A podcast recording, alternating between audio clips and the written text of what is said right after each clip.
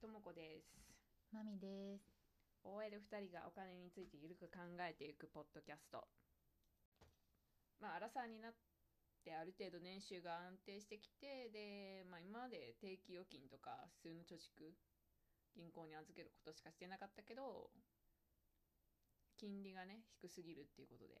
銀行に置いておくだけじゃもったいないっていうことでまあなんかと、まあ、投資じゃないけどそういうのを始めた方がいいんじゃないかと思いおか、まあ、始める前にお金について勉強ししようっていうのがきっかけで、まあ、アウトプットの場としてポッドキャストを選んでみましたはいはいはいえーっと タックが出している FP FP の教科書3級をもとに、えっと、第1章の、まあ、気になった部分からピックアップして第1章からお話話しをていこうかなしていきましょうはいはいで今回は給与明細の給与明細給与明細の見方見方今回は今回は源泉徴収そう票だかねな源泉徴収票とか、給与明細はまた用意してきますまあ、社会保険についてはいをざっくり話していこそうね社会保障社会保険あたりううんを話していきましょえ源 源泉徴収票はええっ重いと重いえっと年末にもらうやつうそうですだねよね年末調整とかで会社がいろいろやってくれた結果をまとめてえっとまあ出してくれうん出してくれるるものでえっ、とまあどれくらい自分の給与からな税うん控除されたか、そう所得税とかもろもろその税金を引かれるじゃないですかはい引かれる引かれるうもんうのんと、まあ、年末それを見直して例えば引かれすぎたものを戻したりとかうんうんうん足りないものを追加で払ったりっていううのがんざっくりまあ源泉徴収票年末に出るものえなんかであすね。払いすぎるってことはある基本はないだだいたい戻ってくる人の方が多いと思うんですが、うんうんわかんない戻ってく一般る論そうだねうん、でこのまあ源泉徴収票に書いてある取得控除の額の合計額っていうのがなんか戻ってきたやさっき勉強しつたやつ違うなんか戻ってきたやつじゃなくって自分の所得に応じて、えっと国が免除してくれるなんか例えば会社だと必要経費とかがあるじゃないですか、うんうんで、まあ、私たち人間もいわゆる衣食住に関わる、まあ、衣食かなうんうんとかはあくまで必要経費としてみなしてそこからまあ税金を引くのはどうなんだって、はいはいまあ、ざっくりそんなイメージで、うんうんそれはじゃあ引いて控除してはあい、その分は生るきる最低限のお金であるから、税金からは抜いてやろうみたい な国の優しさあちょちょっとした優しさが、えっとまあ、自分の年収に応じてそうそれは大体もう決まって、はいはいはい現地が決まってます、控除されるとう。ん、でそういうのを引いて実際に税金がかかる金額が決まっうんうんうんてそれが給与所得控除後の金額うん、だよね。そうねでまあここのこの年収に応じて住民税とか、うん、まあ、もろもろの保険が決まって保険の料金が請求される。はいということなでるほすど。で月々の、うんまあ、税金とか保険料はその給与明細でどれぐらい引かれてるかをうんうんうんチェックしていけばそうね。よろしいかと、給与明細はあんま見てないからね、 毎月いくら振り込まれたぐらいしか見てないからそう今ネットっていうかあれだもんね PDF が多いのかなうちの会社うんもうんうん PDF だし、しネットかなうんそれをちょっと印刷しね見見なないいけと、どうん、まあやっぱ一番引かれてるのは多分社会保険っ社会保険ていうと、大枠でめちゃくちゃ金額がきっと引かれてうんうんうん、て、その社会保険料の内容そうそうそうで、えっと、医療保険介護保険年金うん、っていうのにはに分かれて内訳がそうなんだで介護は介護保険は75歳以上とね介護保険あそういうわけじゃなはいえっと第一第二ってあって多分うん40歳からとはいはい65歳から2段階あるあなるほどみたねいなので、20まあ代は関係ない我々は払ってないかなっていう、うん、なので聞かれてるのが医健療康保保険険あそうか医療保険うんとうん年金年金ですね、であれ勤めてる人がは健康保険うん健康保険証健康保険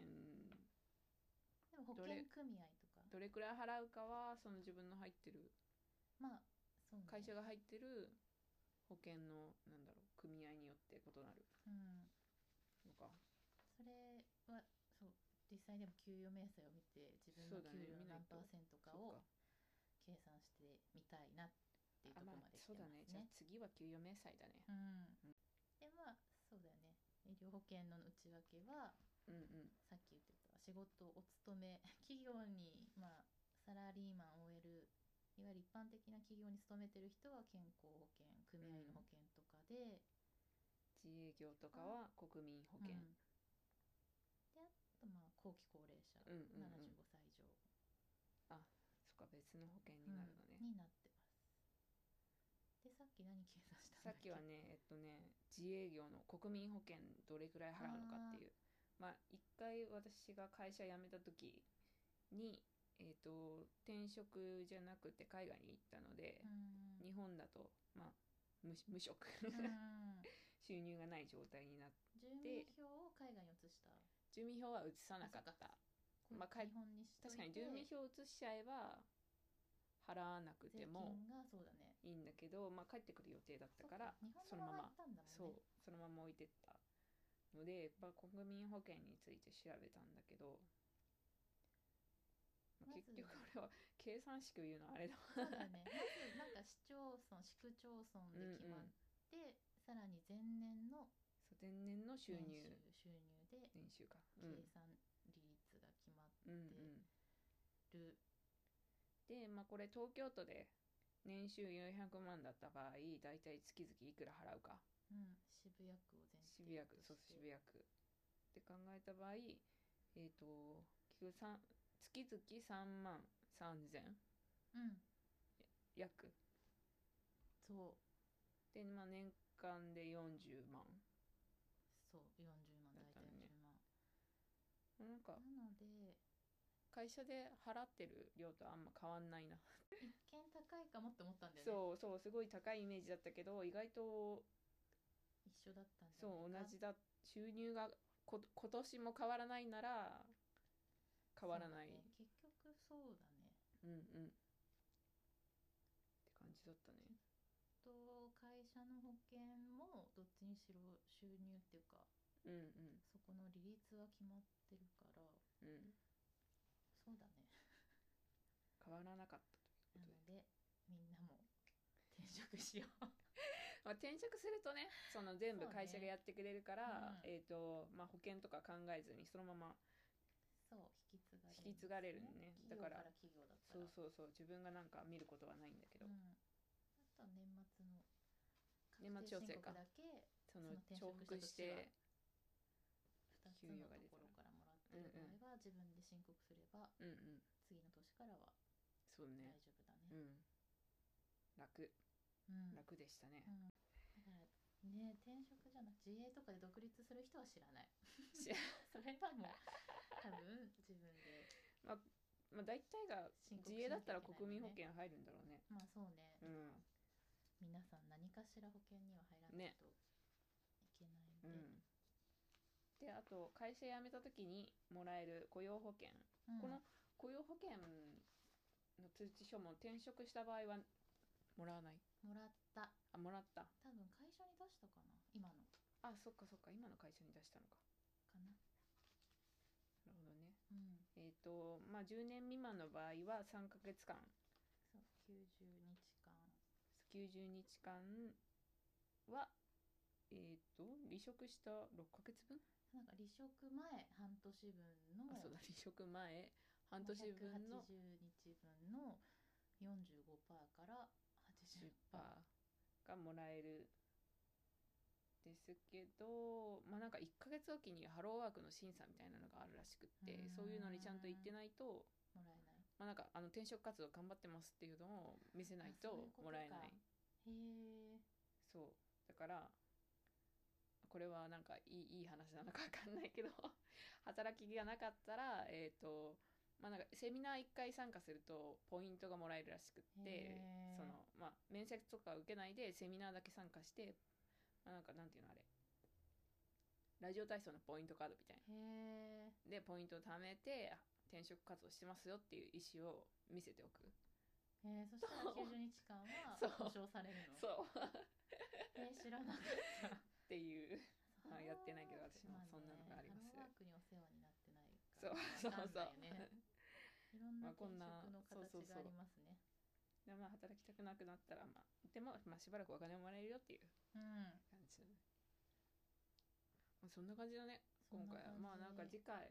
社会その給与明細見て社会保険料の内容とかもうちょっと見てちょっと割合の計算をしてみたいなとうん思います、はーいそんな感じで